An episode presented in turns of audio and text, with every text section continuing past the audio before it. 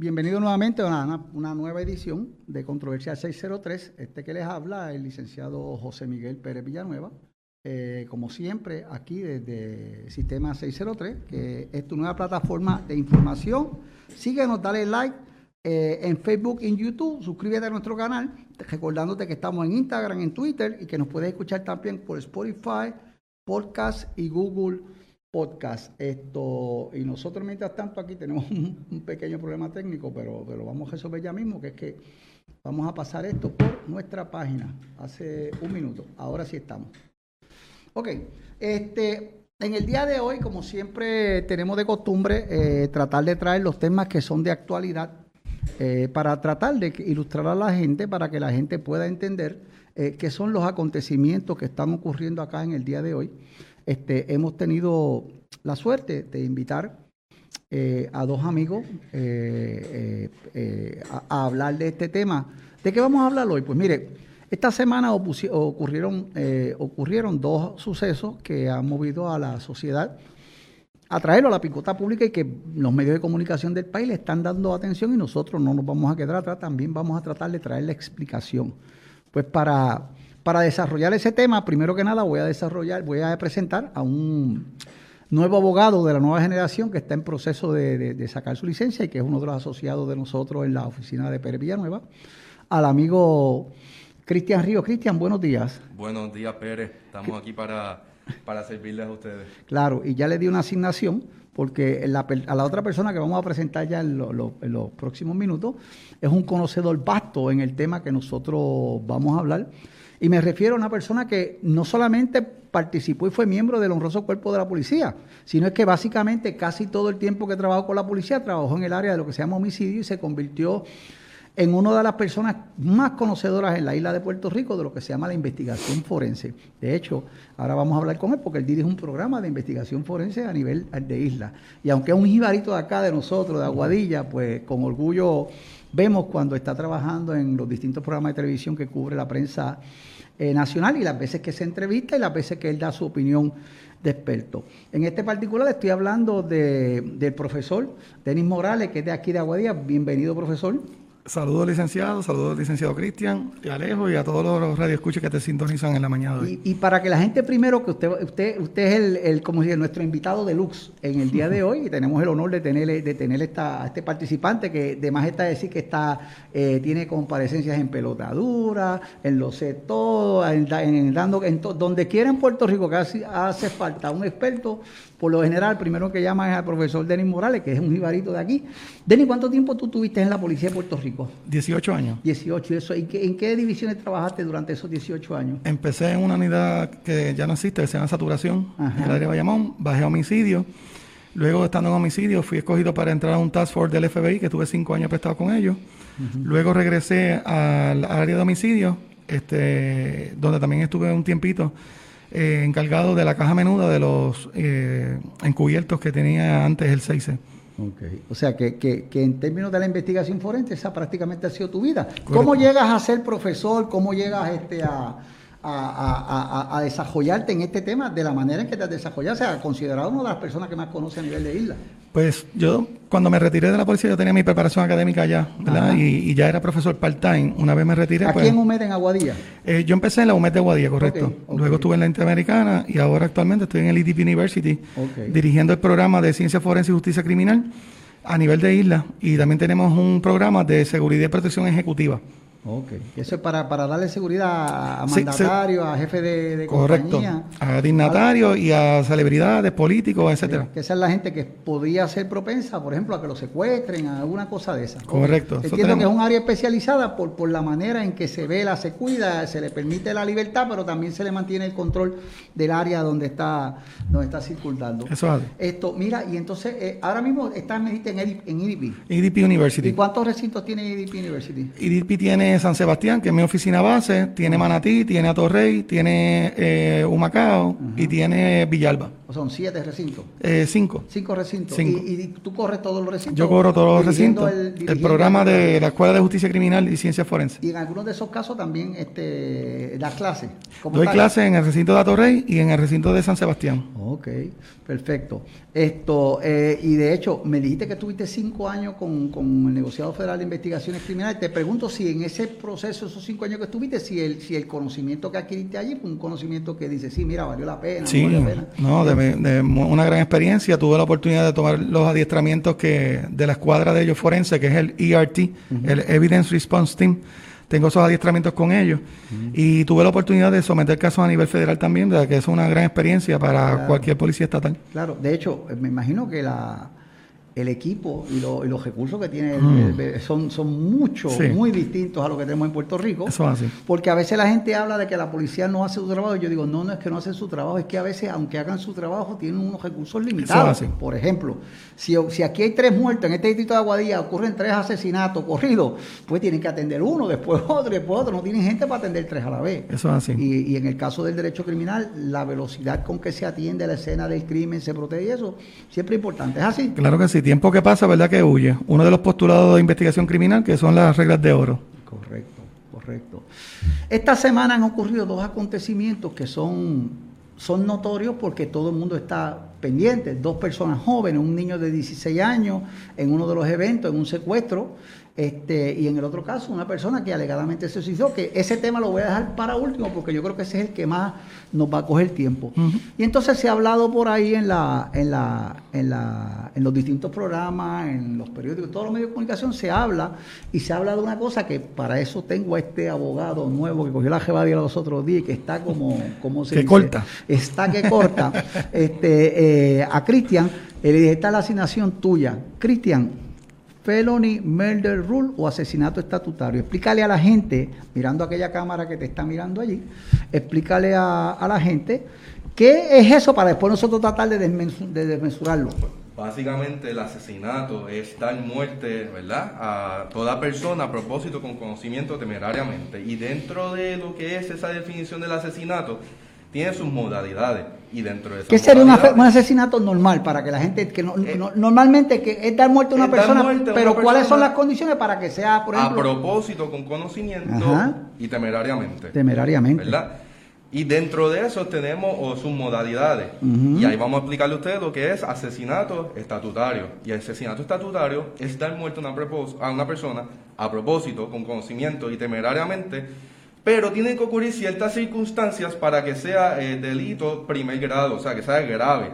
Que tú tienes que hacer algo malo, malo, malo, además de matar, prohibirle de verdad de, de la vida a una persona. Y esas circunstancias son hacer un robo, podría hacer acecho, podría hacer eh, una ley 54. Un delito grave. ¿Verdad? Un delito grave. Mira, Tienes pe- que perdón un momentito, déjame hacer esta intervención y la siguiente. El asesinato Maltrato. como par, como de- el asesinato de base es dar muerte a una persona, entonces el código te establece cómo es, por ejemplo, si es mediante acecho o tortura, es asesinato en primer Asesinato grado, en primer grado. ¿entiendes? Eso Si hace. estás con la intención, lo estás velando, también en primer grado. Pero si hay un delito grave que se, que se comete, por ejemplo, estamos robando un banco, ¿eh? los que estamos robando el banco, alguien muere. Pues ese es el asesinato, lo que se llama estatutario, Estatutario. que no es de otra cosa de estatus, que es un asesinato por ley, que es una ficción de ley que se creó y que dice, si cuando usted comete un delito grave hay un muerto, el muerto se lo lleva el que cometió el delito grave.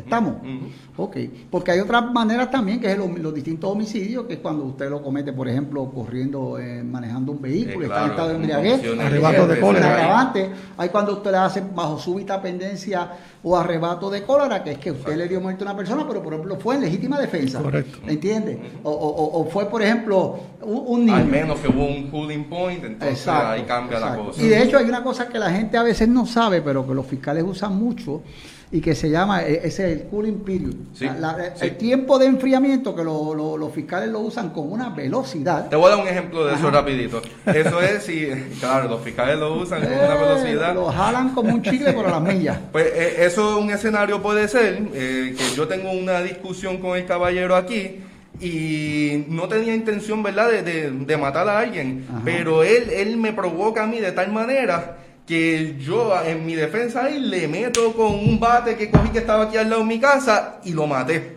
Pues ahí no hubo tiempo para yo meditar, reflexionar, diantre. Yo, yo tenía la intención de matarlo, o yo, o yo solamente quería herirlo porque estaba molesto. A diferencia de que, ponle que el bate no estaba ahí, yo fui al baúl de mi carro, ¿verdad? Salí afuera, tuve, tuve ahí la, oportunidad tal vez de pensar o de no pensar, de, discernir. Arrepentirte. Claro. esa es la palabra, esa es la palabra, profesor. Y, de decir, oye, oye, yo no le voy a dar con el bate, o, decir, no, no, este, este muchacho merece aquí morir y va y lo mata. Entonces ahí es donde los fiscales y los abogados de defensa tienen que ¿verdad? defender a sus clientes y exponer sus puntos, mostrar la prueba y la evidencia para ver qué tipo de delito, qué modalidad de asesinato es la que se le va a imputar. Eso correcto. Profesor, la aportación suya sobre este tema que estamos hablando, porque usted... No, claro, eh, bien importante que el, el, cooling period o el periodo de enfriamiento es el tiempo que una persona tiene para decidir si lo hago o no lo hago. Porque una cosa es hacerlo bajo eh, lo que es el arrebato de cólera, que fue al instante. Pero no es lo mismo, ¿verdad? El ejemplo que usa el compañero licenciado, que va al carro a buscar el bate, ya ahí comienza ese periodo de enfriamiento. Ya tuvo la oportunidad de enfriarse y decir, no lo voy a Me Voy. Pero si en el momento estamos en la pelea y yo estoy en la pelea y ahí yo saco una navaja que tenía y la utilicé, todavía estoy en el mismo instante, en el mismo momento. En el mismo calor de, de ese evento. De hecho, hay un caso de Rochet. Hay un abogado que creo que está vivo todavía, su hermana también es abogada de San Juan, y los hechos son, eso hace mucho tiempo. Rochet es profesor de universidad porque él, aunque, aunque es abogado, él seguía siendo profesor, escribiendo. Y recuerdo que él tenía un caso porque a él le robaron. Y él sacó su arma de fuego, consigue al ladrón y lo, no solamente le tiró, es que lo corrió por la urbanización por el patio, lo corrió. No sé si recuerdas ese caso, porque él vive en San Juan, pero él es aquí natural de Aguadilla. Mira, y yo recuerdo ese caso, era importante porque él lo corrió y lo mata. Y, la, y, lo que, y lo que él establece, lo que establece, porque obviamente a él lo usan, y lo que está diciendo, no, yo me estaba defendiendo. Lo que pasa es que una vez yo empiezo a defenderme, pues ¿qué pasa? Yo lo sigo porque la defensa no se acabó. Y en ese caso recuerdo que el tribunal validó la acción de él, así, así que el cooling tan ahí no aparecía, no sé qué pasó, pero era más, ahí era más largo que... Sí, eso caso a caso. Porque lo, él lo corrió y recuerdo que, recuerdo que lo mata cuando él está tratando de fugarse por una verja y es que, le, hay que lo coge y lo le termina de, le termina de, hacer los tiros. Este, este punto es bien controversial, licenciado, porque el cooling period puede ser un segundo. Y un segundo, usted dice, pero un segundo, sí, un segundo. Por eso es que ahí está el pulseo entre defensa y, el, y la fiscalía. El fiscal quiere que sea de menos de un segundo. Por menos de un segundo, exacto. pero un segundo puede ser un cooling period. La escuela que le dan a los fiscales no le dan esa parte, no le dan ese, ese, esa parte de, del cooling time. Pero, pero, eh, pero la realidad es que esa es la diferencia porque lo que la gente a veces no quiere entender que los seres humanos actuamos como humanos. Y como humanos, por ejemplo, yo recuerdo cuando yo estudié Derecho, y para que uno viera lo que era la súbita pendencia, yo recuerdo que, que, el ejemplo que usaban los profesores como este, mire, usted está casado, felizmente casado, ejemplo. Y usted de momento hoy salió temprano del trabajo y llegó a su casa. Y cuando llega a su casa, no ve a la esposa suya y llega hasta su cuarto. Y cuando llega a su cuarto está su esposa con, con una persona desconocida, con su mejor amigo. Entonces, en ese caso, yo recuerdo, hoy día es un mal ejemplo por la cuestión del género y del sexo, pero en aquel momento, ¿eh? todavía quizás era un ejemplo para entenderlo, y era, usted llega del arrebato de cola, te sacó su alma y, le dio muerte a los dos. Entonces, ese podría ser, esto, es para propósito ilustrativo, y esta es la manera que lo enseñaban antes. En este caso, lo que querían decir, mira, la persona que en efecto provocó la muerte de ese o de esos seres humanos, no iba a matarlo, él iba para su casa, iba tranquilo, pero en el momento en que vio esta estampa, este, eh, se airó, se molestó, explotó, que es la palabra, explotó y sin pensarlo mucho, porque el que hace eso normalmente no lo piensa mucho.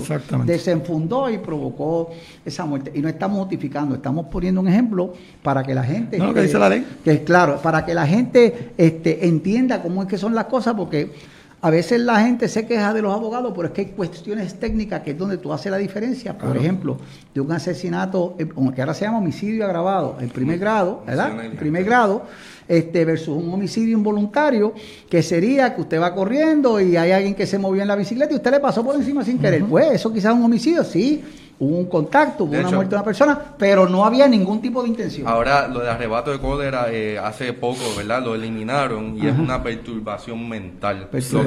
Lo que, se una palabra más bonita. Que es más bonita. Y que, y que, quizás lo que están tratando de empatar un poco es el problema de la salud mental, porque hay una realidad en Puerto Rico, tenemos un problema grande de, de salud mental. Y llega el momento donde la gente, por ejemplo, una persona que sea víctima de, un, de un robo, pues podría, la psiquis podría estar afectada y podría en un momento explotar más rápido porque ya tiene miedo, ya, ya trae ese miedo que, la gente a veces desarrolla cuando tiene una, una experiencia, una experiencia mala. Entonces, ya tenemos lo que es el asesinato estatutario o lo que nosotros llamábamos antes el felony murder porque esto viene desde los Estados Unidos, eh, esta regulación, y fue que en algún momento en los Estados Unidos dijeron, pero ven ¿qué pasa con el muerto? Que, que, el pillo no le tiró, que le tiró, por ejemplo, el policía un intercambio de balas, pero hubo un muerto. Exacto. ¿Eh? Pues eso es el felony murder. No, no, el policía estaba haciendo su trabajo, usted estaba cometiendo y delinquiendo y cometiendo un acto criminal, por lo tanto en ese caso particular, ahí felony murder le cagan el muerto. Una víctima colateral. Colateral. En el caso de, y estamos hablando de esto porque el, el primer caso que quiero atender es el caso del muchacho de apellido, creo que es Acevedo, Jesús, este muchachito de 16 años. Correcto. Este, que falleció, eh, primero se decía que era en el fuego cruzado, ya sabemos que aparentemente hubo un mollereo con algunos de los secuestrados y en un tiro se zafa y aparentemente mataron a ese menor. Eso es lo que por lo menos preliminarmente ha salido. Exacto, no, eso es conocido como el caso del restaurante del hipopótamo. Exacto, ese es el caso del, del No es oficial todavía eso, porque eso es lo que se presume por lo que está diciendo una persona, pero el FBI por uso y costumbre nunca da de sus casos. Casi nunca. Y de lo poquito que han dado es para tranquilizar un poquito, ¿verdad? Como uno dice el pueblo de Puerto Rico, pero la realidad es que este, ellos no van a dar toda la información hasta que el caso esté completo. Y como tienen varias personas que están buscando, hasta que esas piezas no las tengan ya para jugar, ellos no van a decir mucha información. Pero obviamente sí, se, se entiende que el muchacho obviamente murió por unas heridas de bala.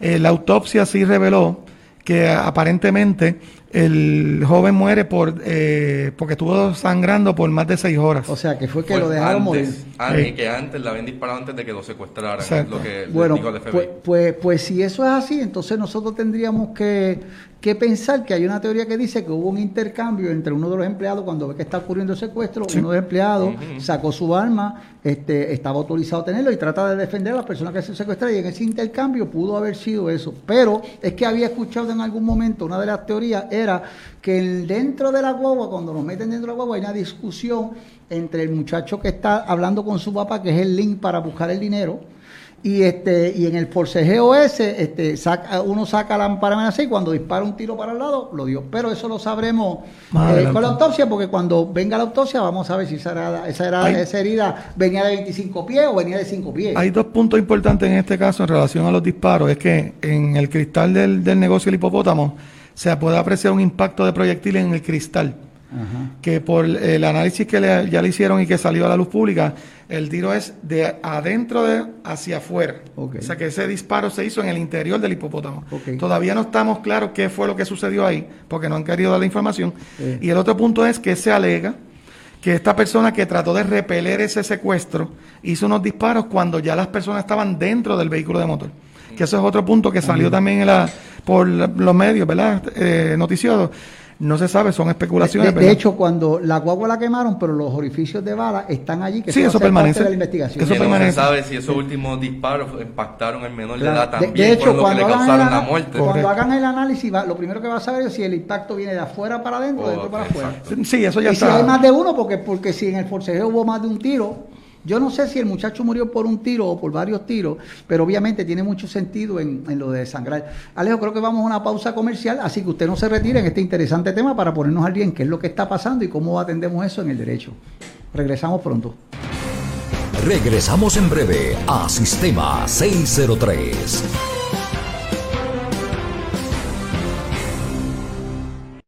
Sistema 603, una manera distinta de informarse.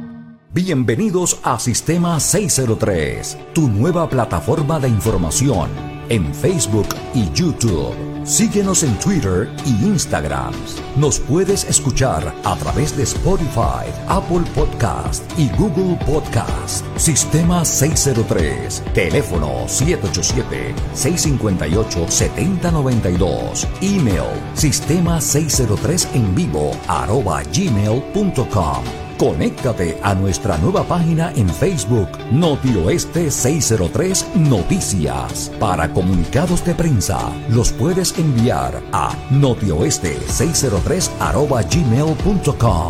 Sistema 603 y Notioeste 603 Noticias. Somos más que información. Somos tu voz. De regreso a Sistema 603. Bien amigos, este que les habla el licenciado José Miguel Pérez Villanueva, continuando con esta edición de Controversial 603 en la mañana de hoy, eh, con la grata compañía del, casi ya abogado esperando por su revalida, don Cristian Río, y con el profesor eh, Denis Morales. Pero Dani, tú trajiste un ayudante hoy, ¿cómo se llama tu, tu ayudante allá? que Ese es mi hijo eh, del medio, ¿verdad? Como decimos nosotros. ¿Cómo se llama? Itier. Itier. Ajá, se, escribe, Itier, pero se pronuncia Itier. Itier, Itier, ok, que está por allá, está ayudándonos con la cámara. Y doña Francia Román, que como siempre viene, está aquí con nosotros, trae unas cositas. Y allá en el control, como siempre, Alejo Rodríguez Ortiz. Recuerde que Sistema 603 es una plataforma de información. Síguenos, dale like en Facebook, en YouTube, suscríbete para que esté, estemos en YouTube y usted puede ver los programas de nosotros cuando usted quiera, 24-7.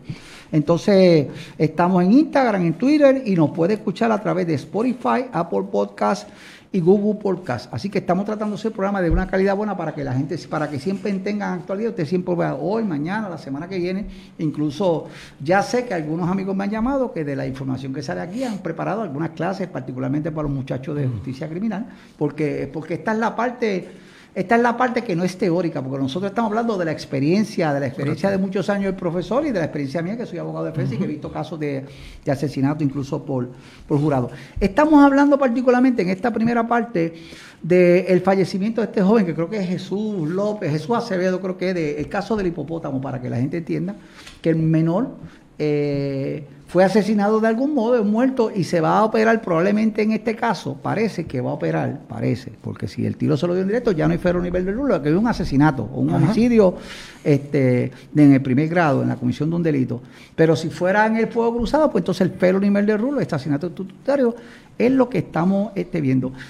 Profesor, le pregunto, usted que está en esta materia, de la información, de la poca información que se ha salido, yo inicialmente pensé, cuando matan a una persona, yo lo primero que pensé, obviamente, ojo, es como si se está en el análisis de un abogado. Hay un, muerto en un secuestro, dos salieron bien, uno rápido puede pensar, espérate un momentito, ese muchacho conocía algo, era un inside job, porque por ser una persona menor, si está envuelta en un acto criminal, lo más probable es que ese sería el primero que lo que lo que los quisieran liquidar porque ese es el más fácil que va lo que nosotros llamamos en el campo que va a cantar.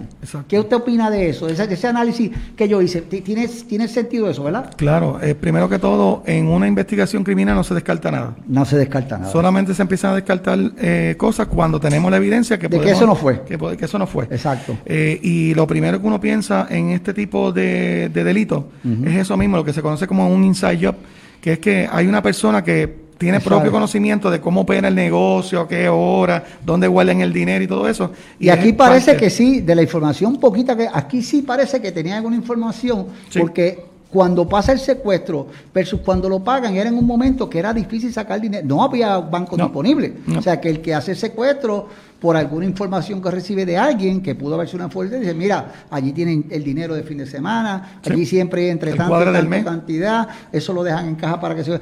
Para, porque es la única manera que yo, creo que eso fue un domingo para lunes, algo así. Y la, la cantidad que se alega que pidieron inicialmente eran 200 mil dólares. Después entonces que salen la cantidad de 80 según se alega. Y obviamente es que es alguien que tiene que saber qué, cantidad de dinero hay. Su, alegadamente también surge de, lo que son los medios noticiosos que una de las personas que están buscando fue empleado del hipopótamo. Ahí tienes uno que podría saber. Eso es lo que se está alegando, ¿verdad? Sí, no, no, yo, y yo había escuchado eso de Delicio, que uno de los secuestradores había sido en algún momento empleado, y obviamente se sabe porque trabajó allí, porque estaba inside. Cuando me dijeron eso, entonces yo empecé a sospechar, porque inicialmente dije, este menor, ¿por qué murió? ¿Entiende? Porque, porque como dije inicialmente, es que cuando usted tiene un grupo de personas, hay un menor, cuando la aprietan, el menor es el primero que va, que va a cantar, porque le decir, mira, tú tienes 16 años, lo que tú sepas, dilo para ver si te, si te dejamos como menor, porque si no te vamos a un bar como adulto y te vas a pasar un trote de años, 30 años en la cárcel mínimo, no importa la, modalidad del asesinato. Esto, pero esa, pero eso es un, mecanismo que cuando hay dinero envuelto siempre alguien sabe por qué, porque es que no piden a menos que sepan que tú lo puedes conseguir. Exactamente. Y más esa hora. Y más esa hora, y más ese día que no había posibilidades de nada. Este, este, por eso es que la teoría de que se desangró el muchacho también, en ese, ya fuera en el fuego cruzado, en un tiro que se soltó, también tiene sentido. no querían asesinarlo, pero murió como consecuencia de los impactos de bala. Habían dicho primero tres impactos en el área de los glúteos, de, la, de, la, pierna. sé que eran bajitos todos. Sí, pero que ahora eh, vi ayer en otros medios de la noticioso que se habla de un disparo en el abdomen. Un disparo en el abdomen y se puede sangrar ahí. Y se puede, sí, porque decían que estaba o que había podido tocar el vaso o estaba cerca del área, ¿verdad? De, de, uno de los órganos importantes. Pero no sabemos a, ciencia cierta si eso es ¿verdad? correcto. Todavía eso es parte lo que sí sabemos, Lo que sí sabemos es que estamos hablando de o 50 años de cárcel si fue un asesinato, eh, un secuestro grabado y si fue un asesinato estatutario debido a que si causaron ellos, si ellos fueron verdad los que causaron la muerte, que aparentemente alegadamente sí lo es pues estamos hablando de un asesinato estatutario por secuestro agravado, que son los 29 pero años como, como quiera que sea, como quiera ese muerto, no se lo despinta nadie a los que cometieron Exactamente. Ese, va, va, a haber estatutario indistintamente, a menos que fue el asesinato porque le tiraron con ganas de matarlo. Independientemente del que disparó, ese asesinato se le va a achacar a los secuestradores. En Arroyo Bichuela. exacto. Si fue cruzado como quiera, ese asesinato se lo van a... Sí, fue, a, causa de Y hubo una palabra muy importante cuando yo estuve en un programa que mencionaste al principio de la entrevista, el miércoles, tuve la oportunidad de ver allí mismo cuando estaban transmitiendo la entrevista que le hicieron al jefe del FBI en Puerto Rico. Y él dijo unas palabras muy importantes que a mí no se me olvidan. Y es independientemente de dónde vino el disparo. De lo poquito que habló, menciona esa palabra. o sea, que hay una alta, ya eso está escrito. Hay una alta probabilidad de que obviamente ya ellos tengan conocimiento de que ese disparo pudo haber salido de otra persona que no eran los secuestradores. Existe la posibilidad. Y por eso es que la teoría de que hubo, de que fue un cruzado, siempre esa teoría todavía, todavía sigue vivo. Pues mira, vamos a hacer una cosa. Eso está súper interesante, pero vamos a otro tema eh, de una joven que alegadamente se suicida, se llama creo que María, María Paola. Hernández. María Paola Hernández. Este, está en una discusión de los hechos que se conocen, o que por lo menos que ya aparentemente eh, hubo un testimonio de su pareja, eh, de su pareja consensual, donde aparentemente hay una discusión. Dice él que estaba, creo que en el área de la cocina, y cuando, y cuando escucha el disparo que llega, este, está ella atendida en el piso y se había suicidado. Esto, eso es lo primero que escuchamos. Pero lo primero que también uno prende bombilla, ya cuando estamos en estas cosas, número uno, discusión de pareja. Pues rápidamente, rápidamente hay que poner una bandera. Eh, los investigadores, hay una bandera. Ven acá, puede ser el victimario, el esposo de ella que estaba en la discusión. Número dos. Cuando está uno en una discusión este, que están airados, estas cosas pueden pasar, particularmente en Puerto Rico, que tenemos problemas de la, de la, de la, de la, de la salud mental este y, hoy día pues desgraciadamente las eh, los incidentes de violencia doméstica algunos de ellos en lo que llaman ahora feminicidio conforme a la nueva ley provocan la muerte.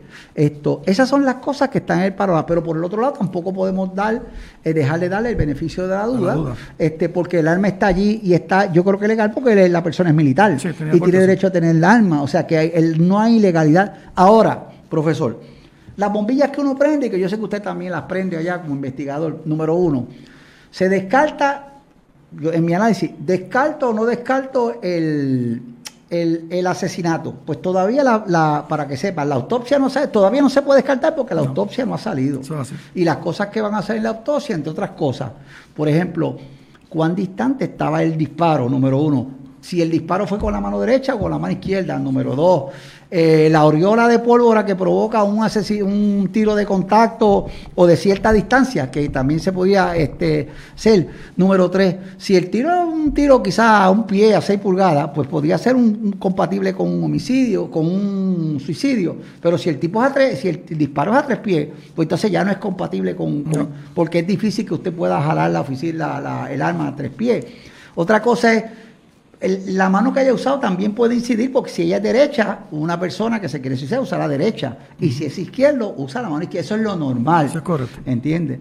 Eh, y recuerdo que en un caso que yo trabajé, eh, que de hecho fue un familiar, eh, una de las cosas que había cuando yo me reuní con los, con los forenses, cuando normalmente una persona se va a suicidar, pone la bala en la parte de abajo, dentro de la boca o por el lado. De la mano, por el lado siempre de la mano que diestra. la mano diestra, porque es que disparar un arma este, no todo el mundo puede disparar un arma este, con las dos manos, porque es complicado, inclusive usted es derecho, cuando dispara sabe que tiene que forzar, forzar y cuando uno forza el arma, el arma puede, eh, puede brincar, en la pistola puede brincar y el arma sale a disparar para otro lado que no lo toca usted nunca. O sea, por eso es que, el, suicidio para suicidarse incluso es una cosa que es complicada y que, y que si en cierta medida necesita algo de planificación, porque usted no, si nunca ha tocado un arma y la coge, no crea que va a ser fácil, a menos que la ponga en un sitio donde se mueva, por ejemplo, dentro de la boca. Aquí hay otras cosas adicionales a que muy bien mencionaste. Aquí tenemos que verificar también lo que es la trayectoria del disparo.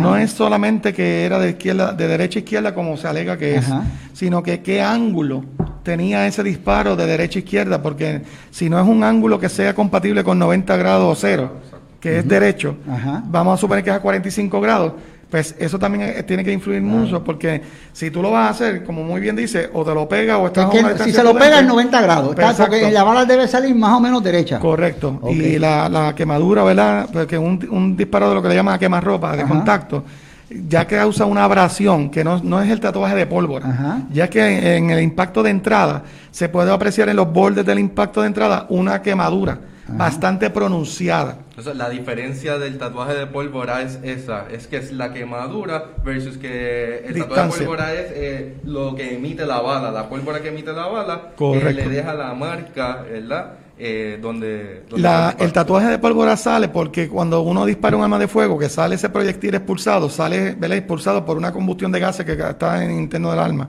Y a esa combustión se convierte en fuego bota una flama de fuego, pero en ese mismo fuego también viene la presencia de pólvora. Cuando ese fuego a una corta distancia lo que hace es que te quema el borde, pero bien, bien pronunciado la quemadura. Y en adición, la entrada ya la hace de una manera irregular del proyectil. Entiéndase que hay algunos que parecen como si fueran unas estrellas. Ya cuando uno despega un poco lo que es la distancia del cañón hacia la, área de la cabeza, entonces es donde esa flama con esa presencia de pólvora comienza a dejarte lo que se llama el tatuaje de pólvora, ¿verdad? Como tal, o el Ojin, como se le conoce también en otro, en otro, ¿verdad? Otro, otra jerga. Y esa presencia de pólvora se, se, ¿verdad? Se, se, entiende que se hace a menor, un disparo menor de dos pies de distancia. Pero aquí yo siempre hago un, paréntesis porque yo he hecho algunos laboratorios ¿verdad? científicos en mi universidad donde he podido disparar a un papel blanco con diferentes tipos de calibres de armas de fuego y he podido todavía ver presencia de pólvora, no tan visible como si fuera un tatuaje de pólvora, pero sí la presencia de pólvora a una distancia de cuatro pies. Todo depende del calibre que se haya utilizado. Un calibre .45 que es mucho más potente que una 9 milímetros, lleva mucho más fuerza, más pólvora, más poder y te puede llevar todavía una distancia de cuatro pies una pequeña, que eso con unos químicos que hay, ¿verdad? Podemos verlo después más adelante bien bonito, pero a simple vista a veces no se puede ver. Por eso entonces que hay que buscar la presencia de esa pólvora. Le pregunto, profesor, yo recuerdo que antes, y ahora no veo que las hacen mucho las pruebas de parafernalia, porque ahora digo yo, si estuviera desde el punto de vista del investigador, pues ¿quién estaba allí? Pues número uno, la difunta, la persona. Número dos, su marido, este, su pareja consensual. Entonces, ya esto casi no se hace, pero, pero pienso yo, eso tenía alguna ventaja en, la otra época, porque por lo menos decía, esta mano está aquí, tiene, tiene, tiene la, huella esa de pólvora como si hubiera utilizado. Esa es la, prueba de parafina. De parafina, correcto. Este, y la prueba de parafina se, se ya no es tan confiable, porque como todo proceso científico dentro de la ciencia forense cuando surge algo que pueda poner entredicho la confiabilidad del resultado de la prueba, se deja de usar. Y se especula, ¿verdad?, que una de las cosas que podía pasar es que de otras formas, una mano que, se mencionaba, ¿verdad?, hasta el eh, podía dar positivo a parafina una persona que, tenía orina en las manos. O sea que cuando surgen, a través de la historia, hemos visto, ¿verdad?, que cuando se crearon, por ejemplo, el guante volumétrico, que fue el primer detector de mentiras que existió, cuando empezaron a, a verificar qué cosas pueden poner en tela de juicio su veracidad en el resultado la que esperamos, pues ya deja de ser confiable o hasta de que no se utiliza pero siempre es bueno hacerlo porque podemos nos puede dar luz en la investigación como el la, mismo. La primera sería descartar. Si no tiene, pues ya puede descartar que no tiene un arma de fuego. Que, aunque no sea para la, lo que se llama como prueba sustantiva de que se cometió un delito, pero en este caso podría ser prueba sustantiva de que esa, de que, de que por lo menos no estaba envuelto con esa prueba. Claro. O sea que lo que técnicamente lo descarta. Y hay otras cosas que también se tienen que analizar en la escena, son los patrones de sangre. El patrón de sangre es lo que nos va a dar a nosotros la luz, la información para poder nosotros corroborar o descartar lo que es el testimonio de un testigo ocular. Aquí han habido casos, ¿verdad? Este, no voy a mencionar el nombre, pero un famoso caso que ocurrió en un centro de baile de aquí en Aguada, eh, donde se alega que una persona se suicidó. Y las familiares están diciendo de que no, que eso no puede ser. Pues obviamente hay un patrón de sangre, que yo tuve la oportunidad de ver una fotografía, donde obviamente para mí, por mi experiencia y mi preparación, ¿verdad? Yo he cogido cursos no solamente a nivel estatal, sino federal, y soy ahora mismo instructor de, reconstrucciones de escena, eh, tanto con patrones de, disparo, de disparos y patrones de sangre. Yo pude por lo menos entender de que no era compatible con la teoría que estaba diciendo ese testigo, porque obviamente el patrón de sangre te está dando esa información. ¿Qué pasó con el caso de Niño Lorenzo? Una mala interpretación de un patrón de sangre que investigan el caso como una caída, sin embargo, la persona después declaró que había un patrón de sangre que le llamó la atención porque no era compatible con una caída. O sea que el patrón de sangre da mucha información, eh, no es que son fáciles de analizar, pero tampoco son imposibles. Es por eso que cuando se hace la investigación forense, eh, cuando llegan los oficiales que hacen, que primero que se acordona la escena del crimen, ellos, la gente a veces dice, ¿por qué cogen tantos retratos? Pues mire, mm. cogen retratos, por, yo, yo, he tenido casos donde yo he pedido, por ejemplo, un descuento premio, me mandan 10 casos, y yo, no, yo quiero el rollo, y cuando voy al rollo, allá hay 80, 90, 100 y hasta más eh, fotografías, ¿por qué? Porque en el análisis de esas fotos, precisamente es el que usan para hacer la investigación, pero usted, en el caso suyo de defensa, también también las puede utilizar para, para, hacer su investigación. De hecho, en el caso del profesor que hace ese tipo de trabajo para los tribunales, me imagino que la mayor parte de la gente que lo contrata a usted son personas privadas, abogados de defensa, ¿correcto? Tengo clientes que son, ¿verdad?, los, acusados y tengo clientes que son los, los, abogados que están defendiendo. Y lo que hacemos, como muy bien dice, dos cosas para mencionar. La fotografía forense es de la documentación más importante de todos los casos para nosotros poder presentar las evidencias en los tribunales como investigadores o poder refutarlas como peritos, necesitamos la fotografía. ¿verdad? Es parte importantísima de la documentación. Pueden pasar 20 años y la fotografía es la única oportunidad que tenemos de tener una impresión del estado original que se encontraba en la escena el día de los hechos. Hayan pasado 20 años. Lo que pasa sí, que también hay unas reglas que los fotógrafos, ¿verdad? los técnicos de escena o los del Instituto de Ciencias Forenses tienen que seguir, y es que si hay una fotografía que no salió bien, tampoco la podemos borrar. Es correcto. Y por eso entonces con la bitácora de la fotografía, muchos de los abogados cuando me contratan, yo lo que decido es, pues mira, yo voy a ir allá para entonces escoger las que realmente yo me hacen falta. Lo primero que va a verificar si están todas en un orden, porque si falta la 23 y falta por dónde están. Eso es un tecnicismo. Eso es un tecnicismo, pero esa foto, aunque esté mala, tiene que estar ahí. Claro que sí. Y de la repetí la 23 porque la 22 no me servía. Exactamente. Okay, ah, puedes tirar una foto 20 veces hasta que la 20 fue la que te gustó, pero esas 19 no las puedes borrar. Tienen que estar ahí. Y de hecho, con, con la tecnología como está ahora, yo en los últimos casos que yo he tenido, este en la tecnología que tenemos ahora, las fotos salen súper espectaculares. O sea, con, mucho detalle. Esas fotos, aunque sea, aun cuando son en blanco y negro, que yo las he visto también, este, pero tienen una cantidad de detalle, obviamente, por virtud de la mejoría de, la, de los sistemas. Pero también hay que hacerlo en honor a la verdad. No es tanto la máquina, sino el ojo que está detrás de esa máquina. Correcto. Esas fotografías no se tiran manual, eh, no se tiran este eh, automático, se tiran de forma manual. Y ese control de apertura, velocidad la exposición es muy importante para tener una buena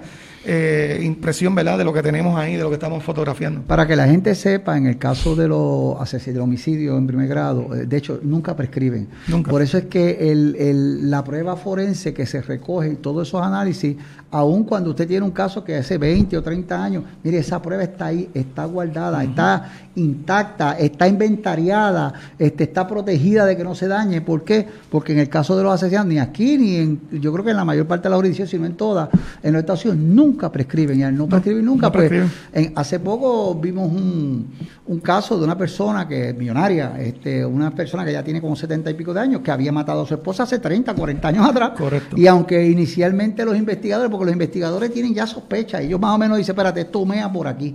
Particularmente porque la experiencia te va diciendo eso y que cuando tú investigas, el vecino dice, muchachos, esa gente estaba guerreando todos los días. Pues son banderas que, que pero el hecho de que se hace el trabajo bien, aunque esos investigadores iniciales se fueron, pues mira, finalmente la persona fue convicto y fue declarado culpable por una cosa que puso hace 30, 40 años, que fue que, que, le dio muerte a la persona. Alejo, creo que tengo una pausa comercial ahora y estamos ya en la parte, vamos a llegar a la última parte para tratar de, de resumir un poco lo del caso del suicidio, alegado suicidio, de María Paola.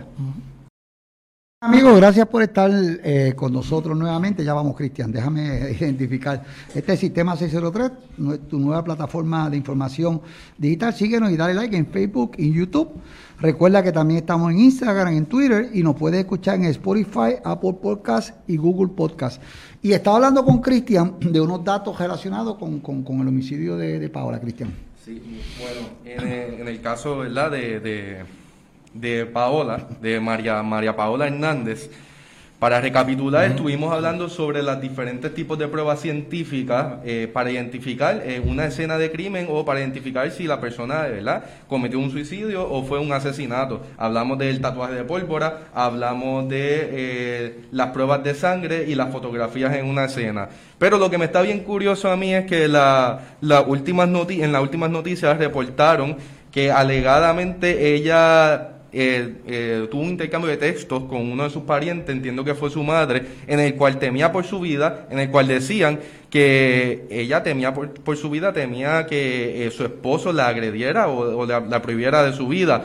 La otra prueba que sí se evidenció fue que además del impacto de bala en su rostro, también tuvo una puñalada también se, se, cree que fueron unas puñaladas unas deformaciones en la cara que no son causadas por bala. Así que eso nos puede dar tal vez un, eh, un parámetro, una, un punto de vista más amplio que tal vez refleje que pudo haber sido un asesinato primer grado con modalidad de feminicidio, ¿verdad?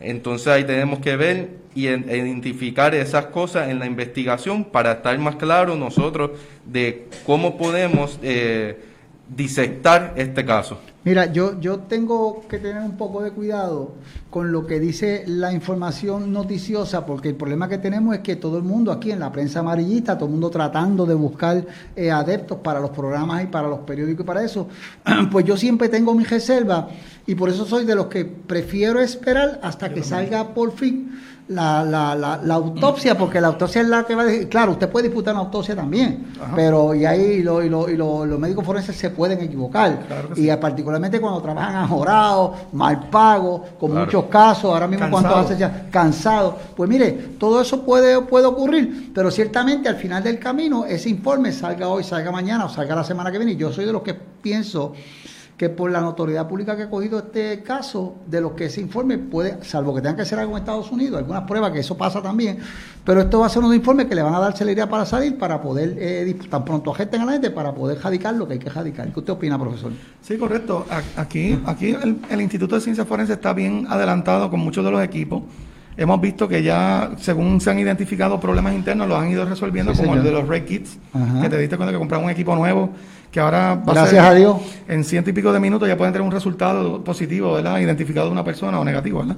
Eh, ahora tienen ellos también unas camillas que son como unos CT scan que le hacen a los cuerpos que prácticamente eh, le pueden hacer hasta, por decirle así, eh, autopsias virtuales o sea, que ya, ya cuando le pasen esa máquina se sabe si, por ejemplo, hay un golpe, si hay una puñalada. Correcto. Si hay, es que están, bien adelantados. Claro, todavía hay unos, unas pruebas que se hacen afuera. Aquí el problema es que, como muy bien dijiste, la mala paga. Aquí han habido el instituto ha tenido una serie de problemas por unos talentos que han tenido. se van. Se, han ido para Estados Unidos. Mucho dinero le pagan tres veces lo que se gana. Sí, señor. Sí, señor. Y estamos hablando de médicos forenses, patólogos forenses que no se consiguen mucho. Y los químicos forenses menos. Menos. Mira, hay una cosa, eh, de hecho, yo tengo una amiga que es patóloga forense de mi clase, es en Chicago, con la, con la policía de Chicago. Este, eh, hay, una, hay una cuestión aquí que es que, eh, por ejemplo, hay un caso de Guadilla que es de eh, el, el, quien fuera mi amigo Benji Sotomayor, el flaco que le llamaban, eh, que, toda, que hubo problemas y se tardaron mucho tiempo porque por no haber médicos forenses para ese tipo antropólogos, antropólogos. Este, para identificar bien los restos, porque lo que pasa es que de Benji lo que encontraron fueron restos. La osamenta. La osamenta, que no se puede identificar exactamente, la sospecha de la policía era que era de él porque consiguieron un reloj, unas prendas de él que estaban en la escena de crimen y esas sí la podían empatar, pero eso con eso solamente tú no puedes hacerlo, pero tuvieron que enviar eso a Estados Unidos. y, y de hecho todavía hay algo allá, pero ya por lo menos sabes que era él y ahora lo que están tratando de buscar es cómo murió esta persona. Es que es parte del trabajo de investigación que hace, además de los investigadores forenses, que hacen los médicos, que son los que le dan el support, los que hacen la, autopsia, los químicos. en, Puerto Rico solamente lo que ha pasado es un solo antropólogo forense, que era fue el doctor Edwin Crespo. Que duró hasta, hasta, casi que... Mi gran amigo y fue mi mentor, ¿verdad? Mi maestro. Tengo la dicha de estar certificado por él y, y tener esa experiencia, ¿verdad? De las tumbas clandestinas que eso bien, y la recolección de restos óseos, pero lamentablemente aquí en, Puerto Rico no hay. Entonces el instituto ha contratado unos eh, antropólogos de Estados Unidos que vienen un par de una, vez al año, hacen unos casos y se van. Ese es el problema que también ha tardado para este muchacho que la sí se sospechaba que, era él por un reloj, pero eso se identifica por la dentadura, que es la odontología forense. Sí, señor. Que por eh, para piezas dentales podemos identificar. Sí, porque eso, aunque, te, aunque quemen el cuerpo, que por eso es que sale todo de la dentadura, pueden quemar el cuerpo, los dientes están ahí. Solamente hay tres cosas confiables para identificación humana individualizada, que es la sangre, la huella dactilar y la, placa dental. La dentadura. Eso es lo que es confiable. Podemos tener un cuerpo como el de Keishla, que tenía el diamante atrás flotando en la laguna, pero podemos tener una sospecha que es ella, pero hasta que no científicamente no se identifique que es ella, como lo hicieron por los dientes, no se puede saber, porque estaba bastante acelerada la descomposición. Mira, es que la gente tiene que entender que aún en el caso de que haya una muerte, una persona que, pierde la vida, hay que hacer un trabajo técnico, porque si tú en algún momento le vas a imputar esa muerte a una persona, pues también tiene derecho a defenderse, ese es el derecho que tiene eh, una persona, eh, como se dice, a presentar, como se dice, a defenderse de unos cargos criminales. Por eso es que una cosa tan... No, era ella y, estaba muerta. Pues mire, hay que hacerlo. Sin duda alguna era ella, porque hicimos, por ejemplo, las pruebas dentales, era ella. Era ella. Este... Tenemos que demostrarle al Estado que la persona que estamos investigando muerta es fulana de tal. ese, es un elemento esencial. está muerta y es ella, porque no es que está muerta nada más. Ahí aplica un asesinato, si fuera asesinato, ¿verdad? Dependiendo de la modalidad. Hay que confirmar la muerte. Hay que confirmar la muerte. Hay que confirmar la muerte. En el caso, volviendo al caso de, de María Paola, este, las cosas que están saliendo dije inicialmente que yo tengo mi reserva porque, porque es que la prensa amarilla este, trata de jalar. De hecho, vamos a decirlo con nombre y apellido. Aquí hay un programa que se llama La Comay, que, que trae unas teorías a veces, a veces tienen fundamento, a veces no tienen fundamento, a veces son meras sospechas. Y yo siempre soy de los que digo que cuando hacen las imputaciones, deben tener cuidado porque cada persona que es imputada a un delito tiene un debido proceso de ley, unos derechos constitucionales. Y una presunción de inocencia. Y una presunción de inocencia. La persona no tiene que hacer nada, el Estado es el que tiene que probar que es, culpable, más allá a nivel constitucional. De, duda a nivel constitucional. Y eso son máximas que no se pueden violentar, aunque la gente piensa, mira, que se le puso mucha fianza, poca fianza, que si lo gestaron, no lo gestaron. No, señor, todo el mundo tiene derecho a que se le lleve un caso y la persona tiene derecho a defenderla, a buscar la prueba, a disputar la prueba, a disputar la prueba técnica de, los de, los de los científicos forenses, de los investigadores forenses, porque me imagino que cuando estaba la policía muchas veces estabas allí en el banquillo, pero el que tenías al otro lado no era un abogado de defensa donde tú trabajas para él, era al contrario. contrario. Trabajas para el fiscal este, la policía de Puerto Rico trabaja como parte del operativo judicial, y, pero, pero tiene los abogados de defensa, que algunos son, interrogando, son muy buenos. Claro. y eso.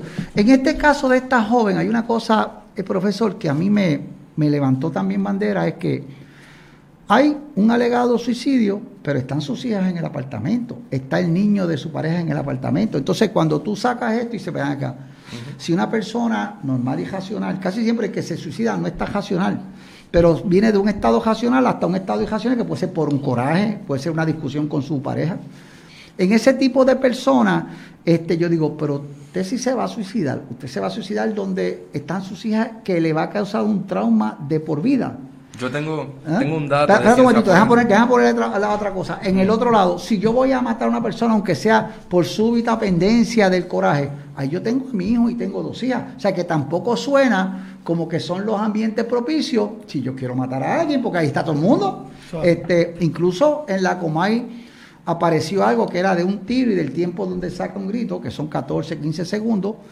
Y si la persona no estaba en el, en- si la persona no estaba en la en, eh, cerca de ella, pues 14, 15 segundos, pues un tiempo que quizás no es tan irrazonable. Ahora, si estaba en el cuarto con ella, entonces 14, 15 segundos son una milla de tiempo en la reacción de una persona. ¿Qué le parece a eh, eh, eso que hace, esa información que ha salido usted, profesor?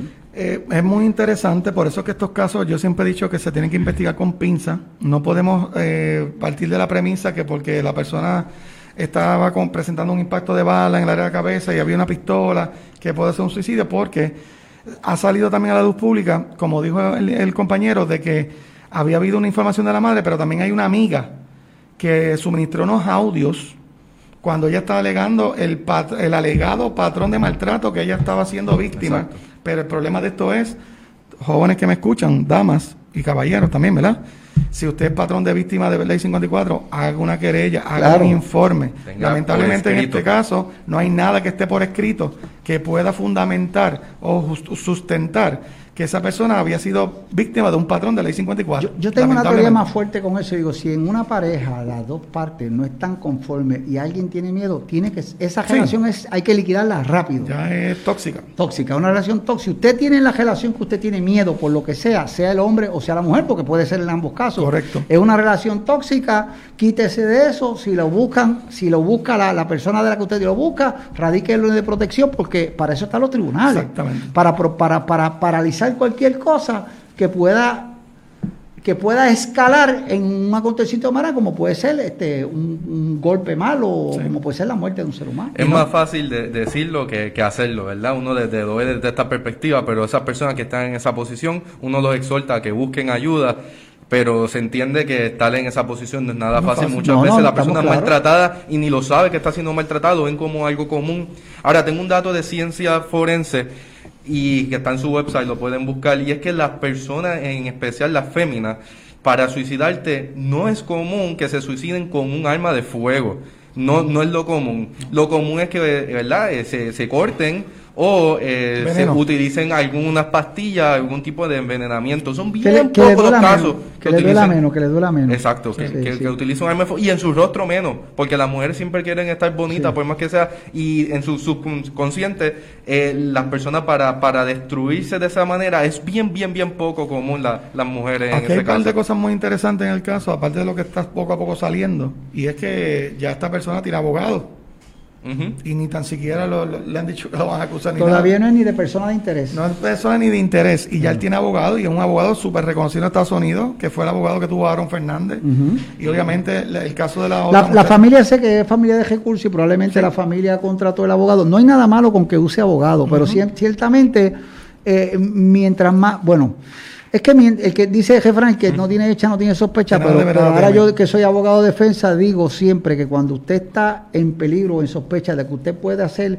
la tarjeta de una investigación, no está de más buscar Él está haciendo lo correcto. Bo- Claro, porque que, si- lo primero, cierre la boca. Lo segundo es que cuando lleguen esos micrófonos de esos programas de radio, cierre la boca, más todavía, porque la gente no sabe que cada palabra que sale de tu boca se puede usar en tu contra. Por eso es que los derechos de los, de los derechos de, caso de Miranda versus Dice usted tiene derecho a estar callado. ¿Y sabe lo que significa estar callado? Como cuando usted llega y la dona suya está enojada, ¿qué usted hace? Usted no abre, no dice ni los buenos días, hace como el perro, rabo entre las patitas y se baja rapidito para el cuarto, ¿verdad? Eso significa estar callado, no es abrir la boca, no es farandulear, este, no es abrir con, con los programas de radio, porque todo eso, el fiscal después puede traer ese video y decir, mire, pero que usted dijo esto en el programa de, por ejemplo, de la Comay, para, para mencionar unos programas, y es en su contra. Así que cuando usted le dicen, quédese callado, es porque usted habla y usted no sabe dónde está metiendo la pata y qué cosas usted va a decir que aunque no tenga esa intención, ¿cómo se puede interpretar? Porque el investigador lo que va a decir lo que usted dice empieza a mirarlo de todas las áreas, de todos los puntos. Y otro dato importante, licenciado, es que el, permanecer callado no se puede eh, presumir que la persona es culpable. Sí, exacto. callado está, es un derecho, no puede decir, porque está callado, como dicen esos programas, dicen, mira, que hable, que diga lo que pasó, sí, que llame, ¿entiendes? Porque no le tocó a un hijo, a un sobrino o a, un amigo, porque esa es una realidad y en el sistema de justicia que vivimos, ese, los derechos son para respetarlos. Y yo le digo, ahora, digo, profesor, con mucho respeto a usted, que fue oficial del orden público un montón de tiempo, cuando la gente va para fiscalía, le dice, mira, vete para fiscalía. Y lo primero que la gente pregunta, que después que hablan como, como un loro, mira, yo necesito abogado. Y el policía le va a decir, estás para. No, allí tú no necesitas abogado. Y, pero mire, ¿sabe que una vez a ti te llaman para fiscalía, ya tú necesitas abogado? Porque primero que nada, el abogado dice, mi cliente tiene derecho a permanecer callado y no va a hablar nada. Y de aquí para abajo, y si utilizamos las técnicas que usa, por ejemplo, eh, el amigo Harry Padilla, profesor Harry Padilla, que es uno de los abogados criminalistas de los top de Puerto Rico, si no es el top él le envía una carta rápido al fiscal, a, a todo el mundo. Este es mi cliente, no pueden preguntarle por qué. Porque él lo que está protegiendo, que todo lo que tú digas, protegido eso, no lo van a poder usar en tu contra. Así que eso es un derecho que la gente tiene, guste o no, no nos guste. Nosotros vivimos un país de ley y orden y no podemos, primero, no podemos tomar la justicia en nuestras manos porque no sabemos si ese fue el que lo envió a matar o si ese fue el que lo mató o si fue otra persona que lo hizo para que pareciera que fuese. Aquí hay montones de casas, de cosas que uno tiene que, que, que, que, tomar con muchas pinzas, ¿correcto? Eso es así. Lo que sí es cierto que ya esta persona tiene un, caso de ley de armas, violación a ley de armas, porque el arma era de él. Bueno, se supone que esa arma él la tuviera todo el tiempo. Pero eso depende, porque si esa es la casa donde él vive con ella y la tiene, porque tú, no tienes que tenerla, claro, tú la debes tener por seguridad lejos de los menores. Pero eso no quiere decir que tú puedes tener una gaveta que tú de noche cieja y que está cerca de, por ejemplo, los menores si no se meten al cuarto, porque el arma también se tiene cerca para protegerse. Pero la esposa sacó la licencia, estaba autorizada. No, pero, estaba allí. Pero recuerda algo también, mi esposa sabe dónde yo tengo mis armas en casa escondida y en un caso de emergencia que algo me pasa a mí, ella la puede utilizar aunque no tenga licencia. Claro, es claro, en defensa. En defensa. legítima defensa. Porque estamos hablando que fue dentro de la casa. O sea que dentro de la casa. eventualmente, independientemente de ella tenga o no tenga licencia, si ella sabía dónde estaban expoteadas, como uno dice una palabra, ¿verdad? Por seguridad, y, a mí me pasara algo que me saltaron, mi esposa puede utilizar y repeler esa agresión y ella no la van a acusar por Claro, claro, claro, claro. Y si la acusaran, tiene la defensa. Mira, a mi, a mi esposo, a mi pareja le estaba pasando y yo salí en defensa el de él. estaba legal porque mi esposo Claro, él no estaba cerca, pero yo, estaba cerca, ¿entiendes? Y, de hecho, hay una cosa que, es que que es una buena eso, no complica el caso. No, no, no, no, no, y acuérdate que los casos fiscal, son con un fiscal justo y un agente de homicidio justo, se, se, presume que fue en legítima defensa y que el arma es legal porque yo tenía aportación. No estamos hablando de que es que yo tenía un arma ilegal. ilegal y, ese es otro caso. Eso es otro, otro, 20 pesos. Otro caso. Pues mira, interesante por demás este, este análisis que, que, estamos haciendo hoy, porque lo que queremos es que la gente pues vaya, vaya acomodando lo que son los hechos, los, los datos que están saliendo por cuenta gota y no nos apresuremos porque todavía aquí mucho, en este caso del homicidio. Esto apenas está empezando. Esto apenas está empezando porque estamos especulando, pero la realidad es que sabemos muy poco. De igual del caso del hipopótamo, sabemos muy poco y lo que estamos es lo que somos un poquito conocedores de eso, empezando a aprender dónde prendo, dónde pongo y levanto bandera, dónde no levanto bandera, para tratar de uno ver cómo va la cosa. Pero a mí me, a mí me parece que, y, siendo abogado de defensa, que siempre el abogado, el fiscal mira las cosas de una manera y nosotros empezamos, o sea, la presunción es cuáles son los derechos que están aquí en el, en el, sobre la mesa que hay que proteger. Pero, pero hay varias banderas en ese homicidio de María Paula, este, Paola. Paola, María Paola María Paola. Este, hay varias banderas que están que ya de de principio, a mí yo me sospecho que hay algo más que el homicidio, pero no tengo datos que no sea el análisis de la poquita información que ha llegado, porque hay unas banderas que como que a mí me están diciendo, mira, espérate, esto de homicidio, como que esto aquí no cuadra. Es una muerte sospechosa. sospechosa. No, hay duda de eso. Sí, es sospechosa. Podría ser un homicidio, podría ser este el, suicidio, pero ciertamente, ciertamente una, es sospechosa y si se arregló la escena del crimen, que eso todavía no pasa, si fue que se arregló, ya entonces el, el, el termómetro sube para la cuestión de, bien sospechosa y de la posible erradicación Como escuché en un medio de televisión que decían, ¿cómo es posible que esa arma haya caído de, tan bonita y qué sé yo qué? Miren, sea, Las cosas pasan. Cuando cae un arma de fuego, eso no tiene una forma de No, caer, eso no. depende de la, la- Eh. la superficie, que, la altura, Todo. la, todo, la- porque la ley de gravedad es la misma, pero hay una fuerza. Por eso es que se protege la escena del crimen y antes de levantar inclusive el cadáver se toman como 8000 retratos y se cogen medidas porque para saber para eso mismo dónde cayó el co- dónde cayó la persona fallecida, dónde puso su mano y hasta dónde llegó el arma de fuego, porque la persona que comete ese acto una vez muerta ya se desplomó. No es lo mismo darse un disparo en la cabeza sentado que parado, que de pie.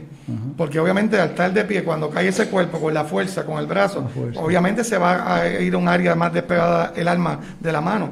Ya sentado es otra cosa porque ya entonces se presume que va a caer en un área más centra- cerca al cuerpo, pero si está de pie no. Y no hay datos de cómo supuestamente, alegadamente, ocurrieron estos Sí, hechos. Rápido se especula que arreglaron la cena, la limpiaron, Sí. y una persona que como alegamos aquí, adinerada, que tiene sus contactos, ya Sí. vieron el abogado que tiene, pues Bye. Yo, yo no prejuicio por eso, porque si yo tengo un hijo que tiene un problema, pues yo voy a buscar lo mejor. Sí, claro. Es para la familia, ¿entiendes? Eso sí Sin que no- yo con e- a eso no le doy, no le doy peso, pero ciertamente a mí siempre me preocupa porque aparentemente esta víctima era una muchacha delgadita, bajita, petit, este, que no se ve una persona corpulenta y el que ha disparado armas de fuego sabe que, que gatillar, o sea, jalar el gatillo eh, hay que hacer esfuerzo. que todo el mundo dice que era bien buena gente, bien Eh, alegre, sí. que, Pero, que- pero, pero hay un muerto ahora. Ok, Claro. distintamente de todo eso, una persona alegre y todo tenía por la vida, porque como tú dijiste, hay una información, pero también hay unas grabaciones de ella que dicen, Unos tengo miedo que me vaya a hacer daño. Este, y es una pena Es porque si está en una relación tóxica, pues mira, Por eso es que ese caso hay que cogerlo con calma, Con calma. analizarlo con pinza y buscar toda la evidencia o indicio que podamos encontrar en ese cuerpo que nos pueda arrojar más luz, ¿verdad? De lo que hay. Que los patólogos tienen una gran labor allá en el instituto. Sí, mira, y hay otra cosa también, que es que, eh, eh, por ejemplo, si tú estás aquí y estás con tus hijas y tienes miedo y no te zafas, o sea, tú suicidarte por el coraje o por la javia o porque te está imputando o porque pelearon o porque te pega versus tú correr con tus hijas porque tampoco ellos tenían hijos en común. No. ¿Entiendes? Que eso es una atadura. Pues mira, yo voy a cometer este delito y te dejo los hijos ahí para que te acuerdes todos los días de lo que yo hice. O sea, hay, muy- muchas cosas, hay muchas Sí. cosas que hay que evaluar, por eso que, que la investigación, cuando salga el informe patológico, entonces que los investigadores tienen que ponerse a trabajar de verdad con eso que tenemos, porque aún con el informe, a veces el informe sale y dice, mire, nos sospechamos que hubo un, un homicidio o nos sospechamos que hubo un suicidio y con todo y con eso el investigador puede seguir eh, buscando información para finalmente determinar qué es lo más probable, Por ¿hubo un homicidio o hubo un suicidio? Por eso este tipo de casos, cuando, cuando yo estuve, ¿verdad? Que yo tuve unos casos bastante sospechosos. Siempre, siempre los investigaba como si fueran asesinatos, porque yo siempre tengo un refrán. Es mejor pecar de más que pecar de menos. Sí, señor. Que yo haga cosas lo que de está más. de más nunca va a faltar. Nunca va de más. Y se, pues, se sacó y ya. Pero cuando te hacía falta y no lo hiciste, ahí estás en problemas. Claro, y de hecho eso tiene que ver mucho también con los agentes que llegan a la, desde empezar, los primeros que llegan a la escena del crimen, que por lo menos son los policías azules, porque es quien se llama, la Sí. policía llega y tan pronto empieza a sacar gente, a proteger la escena del crimen este, y a prepararle el camino para cuando vengan los investigadores forenses, nadie pisó, nadie movió, Correcto. nadie tocó, que eso es indispensable porque recuerda el caso de Simpson, que es uno de los... ¿eh? Entonces, ¿qué pasa? Se daña la escena del crimen, empiezan a crear dudas y entonces los casos se caen por dudas razonables. Correcto. Este, y eso.